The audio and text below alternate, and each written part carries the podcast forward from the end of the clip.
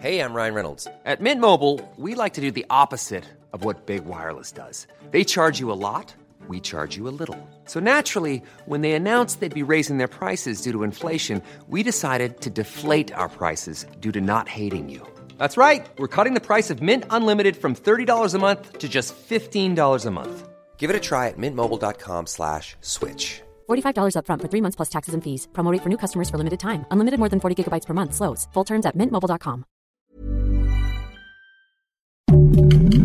Heraldo Podcast, un lugar para tus oídos. Noticias del Heraldo de México.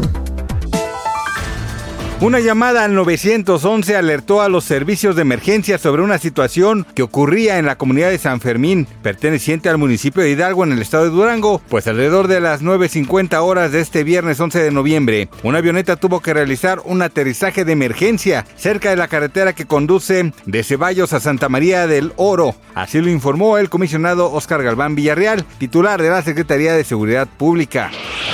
El día de hoy se informó sobre el lamentable fallecimiento del presidente y fundador del Grupo ASIR, el señor Francisco Ibarra López, de 90 años de edad. Así lo dio a conocer esta mañana la Cámara Nacional de la Industria de la Radio y la Televisión.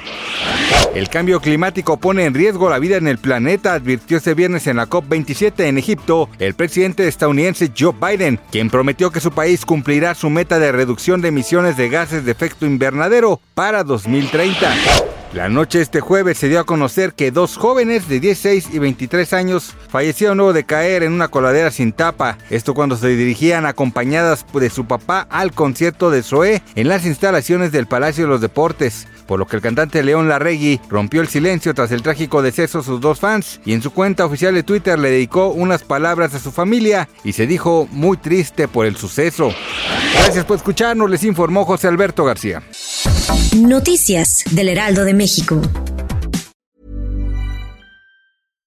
When you make decisions for your company, you look for the no-brainers. And if you have a lot of mailing to do, stamps.com is the ultimate no-brainer. It streamlines your processes to make your business more efficient, which makes you less busy.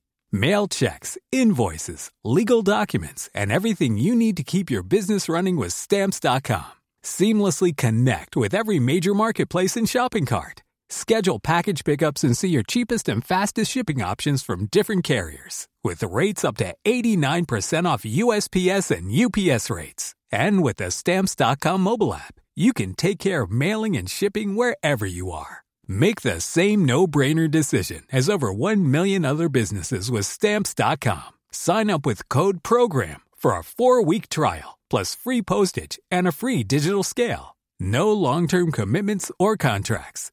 That's stamps.com. Code program.